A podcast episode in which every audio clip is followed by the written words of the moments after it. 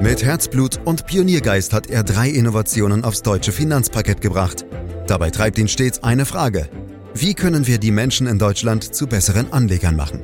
Karl Matthäus Schmidt, Vorstandsvorsitzender der Quirin Privatbank und Gründer der digitalen Geldanlage Quirion. Freuen Sie sich auf Klug anlegen, den Podcast zur Geldanlage.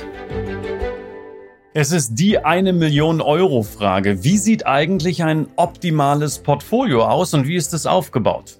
Das ist zwar eine vergleichsweise einfache Fragestellung, doch die Antworten darauf sind oft vielschichtig und nicht immer ganz einfach. In der letzten Woche haben wir gelernt, dass der Gesamtmarkt mit Hilfe von fünf Faktorindizes optimal abgebildet wird. Und so kümmern wir uns in dieser Folge nun darum, wie diese Faktorindizes idealerweise gewichtet werden sollen. Klingt schon wieder schwierig, ich weiß, aber wir versuchen Licht ins Dunkel zu bringen. Mit Karl Matthäus Schmidt, Vorstandsvorsitzender der Quirin Privatbank AG und Gründer der digitalen Geldanlage Quirion. Hallo Karl. Hallo Andreas. Ja, eigentlich ist es doch ganz einfach an den Finanzmärkten. Wer nicht streut, rutscht aus und selbst die älteren Börsianer wussten schon nicht alle Eier in einen Korb. Karl, mal ehrlich, warum machst du so eine Wissenschaft aus dem Thema Portfoliokonstruktion? Ja, lieber Andreas, wir wollen ja gerade diesen Podcast machen, um es alles viel transparenter zu machen. Und eigentlich ist es ganz einfach, aber je tiefer man einsteigt, desto komplizierter ist es am Ende.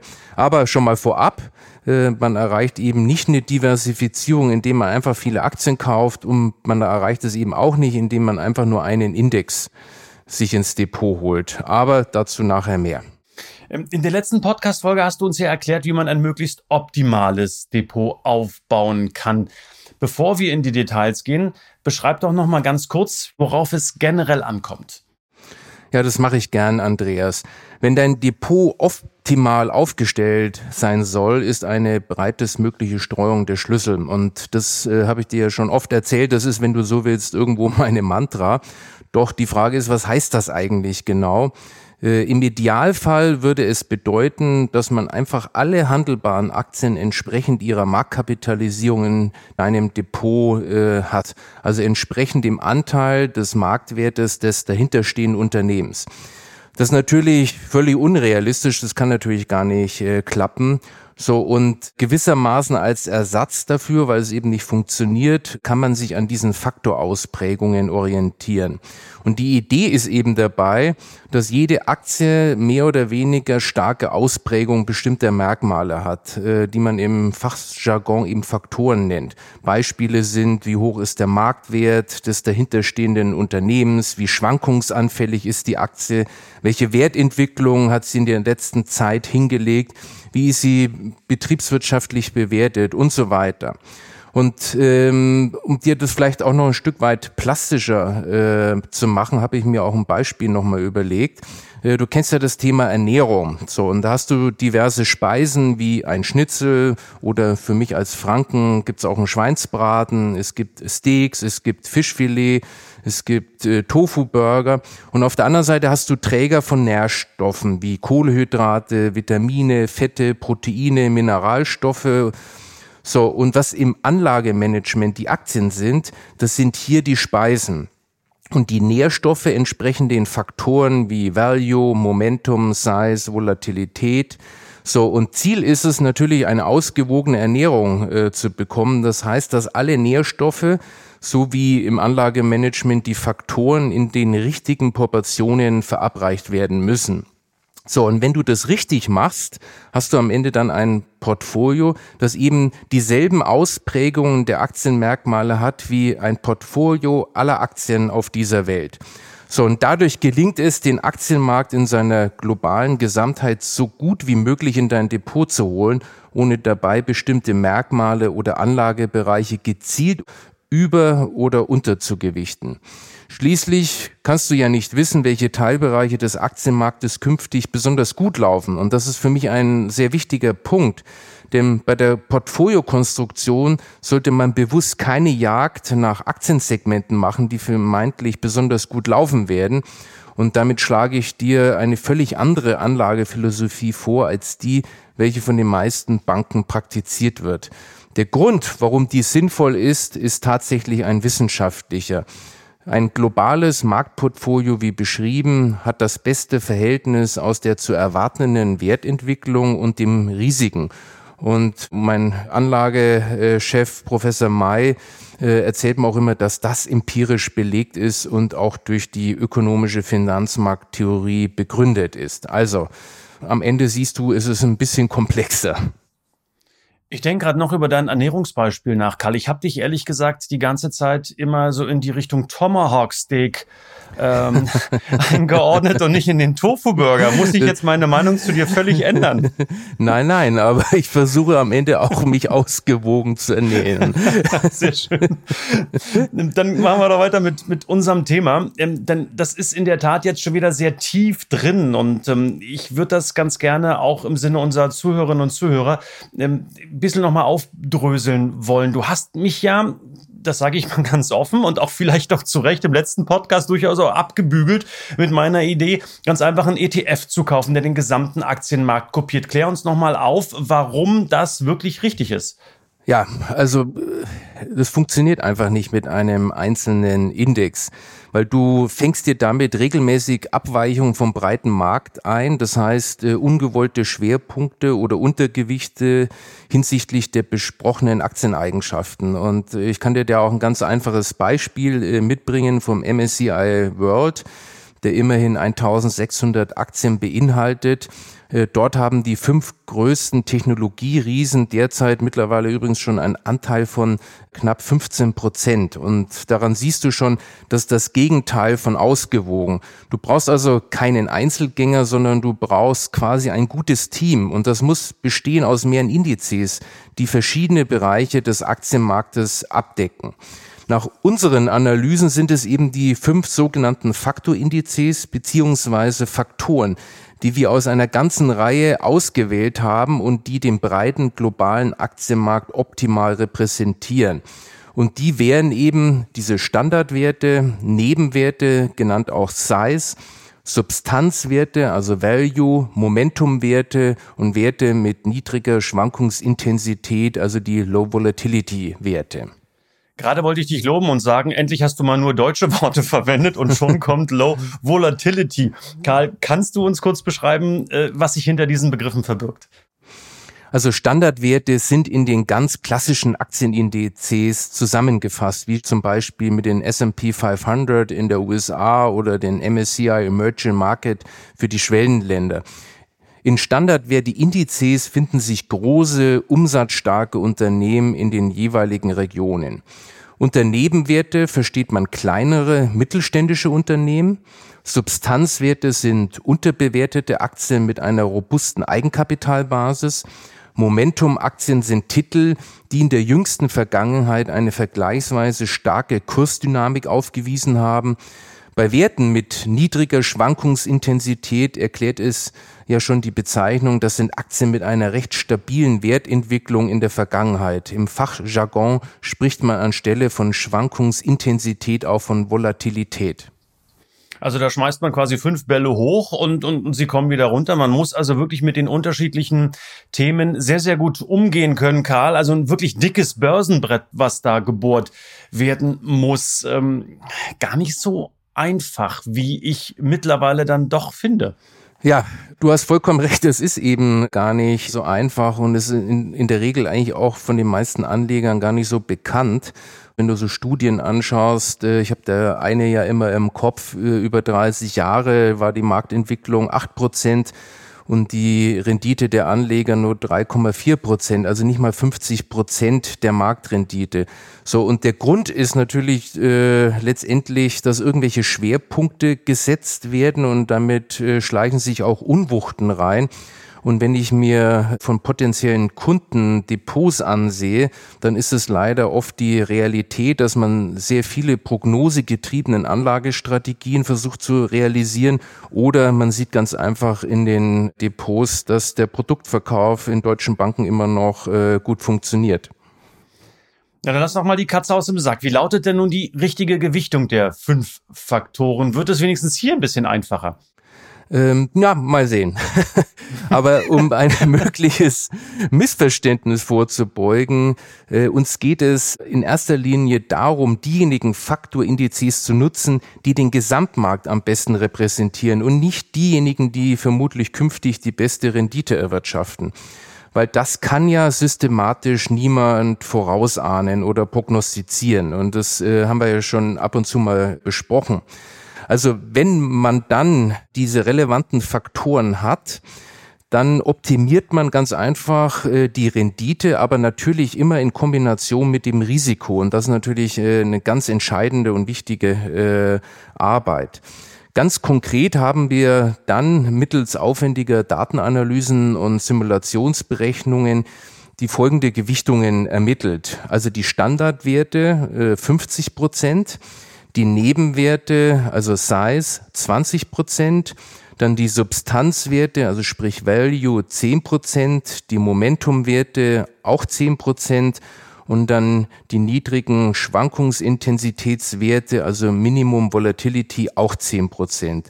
Und diese Gewichtungen sind das Ergebnis einer robusten Maximierung des Rendite-Risiko-Verhältnisses des Portfolios. Ist das nicht schon wieder so eine Floskel, Karl? Robuste Maximierung. Was heißt denn das jetzt? Ja, robust bedeutet, äh, dass wir eine Vielzahl von historischen Rückrechnungen machen. So, und du kannst ja ganz unterschiedliche mathematischen Kennzahlen benutzen. Eine solche Kennzahl ist zum Beispiel das sogenannte Kalmar-Verhältnis. Diese Kennzahl setzt die Rendite einer Anlage im Verhältnis zu ihrer bisherigen maximalen Verlust.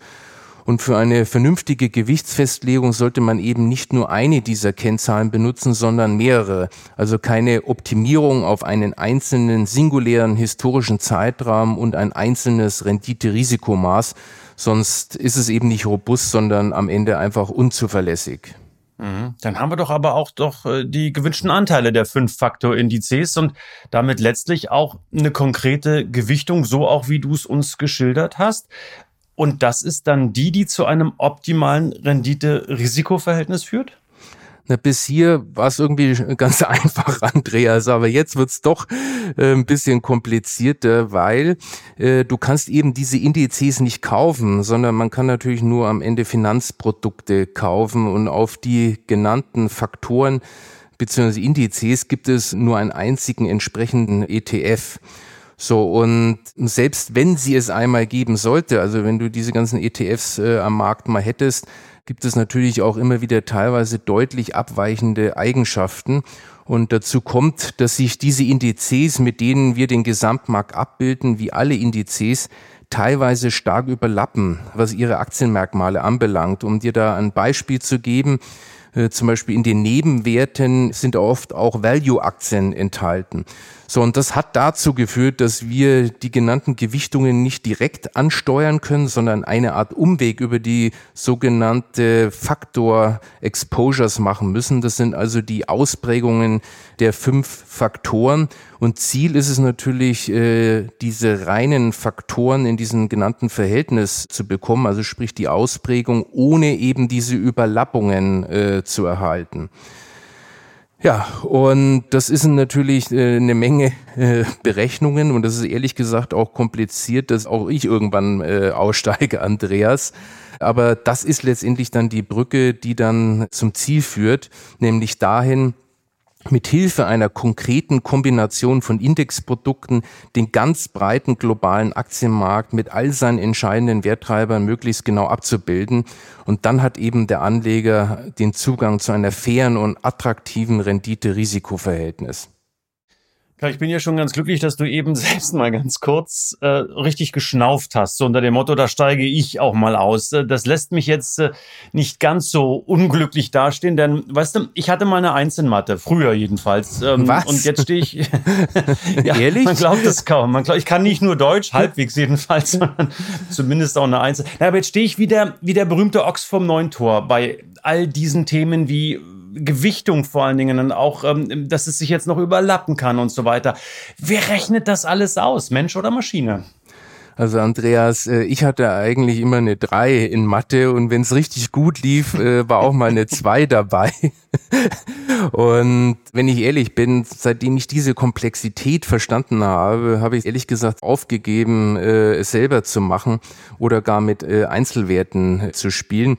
Aber zurück zu deiner Frage, ja, da steckt natürlich eine Menge Rechnerleistung dahinter, natürlich auch Hirnleistung unseres Anlagemanagement-Teams.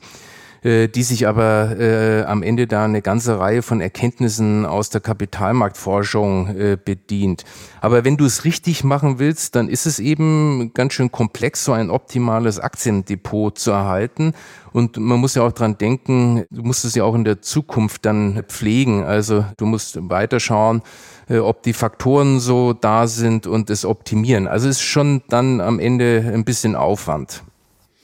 Eins interessiert mich noch, denn äh, wenn wir uns jetzt die einzelnen Faktoren anschauen, ist mir jedenfalls aufgefallen, dass wir so gar nicht über Länder- oder Branchengewichtungen gesprochen haben, was mir wiederum oft untergekommen ist in den vergangenen Jahren, wenn wir Interviews an der Börse mit vielen, vielen Gesprächspartnern produziert haben. Spielt das dann jetzt so gar keine Rolle?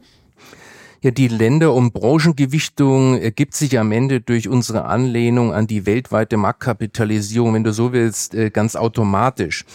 Denn eine Gewichtung entsprechend der Marktkapitalisierung heißt, dass die Gesamtheit aller Anleger die entsprechende Region in genau dieser Gewichtung auch tatsächlich in ihren Portfolios haben wollen. Und da wir uns eben, das weißt du, nicht gegen den Markt stemmen wollen, ist das die einzig logische Gewichtung. Aber auch hier ist es im Detail natürlich produktbedingt immer etwas komplizierter. Aber im Prinzip machen wir das so, dass wir erstmal die Ländergewichtung äh, festlegen und dann für jede Region die Aufteilung in unsere Faktoren. Also wir richten uns in der Hinsicht also ganz ohne Prognose Schnickschnack danach, wie die Marktteilnehmer das Anlagekapital verteilen. So ist es dann aus unserer Sicht eben auch optimal, was das Rendite-Risiko-Verhältnis anbelangt. Und dann, Karl, ist es auch kein Problem, dass ein recht hoher USA-Anteil rauskommt. Ich habe ja extra mal nochmal nachgeguckt, das sind so um die 50 Prozent. Das ist doch so eine Art Klumpenrisiko, oder? Na, ich sehe in unserem Anteil von rund 50 Prozent äh, in den amerikanischen Markt tatsächlich kein überdurchschnittlich regionales äh, Risiko. Zum einen generieren viele US-Konzerne einen Großteil ihrer Umsätze rund um den Globus. Zum anderen spiegelt die hohe US-Marktkapitalisierung die enorme Wirtschaftskraft und übrigens auch die Innovationsfähigkeit der entsprechenden amerikanischen Firmen wider, sowie die weltweite Nachfrage nach deren Aktien. Genau davon sollte ja auch der Anleger profitieren, aber es darf eben nicht übertrieben werden, wie dies zum Beispiel bei einzelnen Indizes der Fall ist. Um dir da mal eine Vorstellung zu geben, der berühmte MSCI Weltindex, in dem du ja auch investieren wolltest, äh, ist die USA sogar mit 67 Prozent vertreten. Und das ist äh, für mich dann schon äh, eine Unwucht, die eben nicht mehr repräsentativ für das globale Marktportfolio ist. Ein ähnliches Phänomen haben wir übrigens auch äh, bei China. Selbstverständlich muss die wachsende Bedeutung und der Anstieg der chinesischen Volkswirtschaft und die positive Entwicklung des Aktienmarktes sich auch in einer optimalen Portfoliostruktur widerspiegeln, aber eben nicht mit einem Gewicht von 42 Prozent, wie dies im MSCI Emerging Market Index der Fall ist, sondern wie bei uns äh, mit mittlerweile sieben Prozent. Das ist ja auch in den letzten Jahren angestiegen. Spannende Zahlen, Karl. Und ich muss ehrlich sagen, es hat mir geholfen, das am Ende des Tages noch ein bisschen besser zu verstehen. Aber es bleibt schwere Kost. Das muss ich schon sagen. Und äh, ich denke, wir sind auch noch immer nicht ganz fertig, oder? Nein, wir sind noch nicht fertig. Lass uns das einfach nochmal vertiefen. Aber ich glaube, äh, wir haben heute schon wieder ein bisschen mehr Licht ins Dunkel gebracht. Gut, und dann kann ich ja schon mal ankündigen, äh, worum es beim nächsten Mal gehen soll. Da geht es dann in der Tat darum, wie man genau das, was du uns jetzt alles in der Theorie erklärst, in der Praxis mit Produkten umsetzen kann. Dann sage ich erstmal Danke, Karl Matthäus Schmidt. Wir haben gelernt, er kennt auch Tofu-Burger neben vielen anderen Dingen, die der Ernährung dienen. Bleiben Sie uns treu, meine Damen, meine Herren, Zuhörerinnen und Zuhörer, ähm, mit diesem Podcast, der jeden Freitag erscheint. Sie können ihn abonnieren, um keine Folge zu verpassen. Und ja, wenn Ihnen diese Folge gefallen hat, dann bewerten Sie uns, empfehlen Sie uns gerne weiter. Und äh, wenn Sie das Anlagekonzept der Quirin Privatbank doch noch ausführlicher interessiert, wenn Sie noch Dinge nachlesen wollen, ist das selbstverständlich möglich und zwar unter www.quirinprivatbank.de und ich sage einmal mehr herzlichen Dank fürs Lauschen. Das war Klug anlegen. Der Podcast zur Geldanlage der Quirin Privatbank mit dem Vorstandsvorsitzenden Karl Matthäus Schmidt. Wir freuen uns über Ihre Rückmeldungen und Themenwünsche, die Sie uns gerne an podcast.querinprivatbank.de senden können. Die Querin Privatbank steht für echte Unabhängigkeit, da sie auf Provisionen und hauseigene Produkte verzichtet. Das innovative Anlagekonzept Markt, Meinung, Wissen beruht auf bewährten Erkenntnissen der Finanzmarktforschung und investiert frei von Prognosen in den weltweiten Kapitalmarkt. Die Bank unterstützt interessierte Anleger bei der Altersvorsorge und dem langfristigen Vermögensaufbau. Mehr Informationen erhalten Sie unter querinprivatbank.de.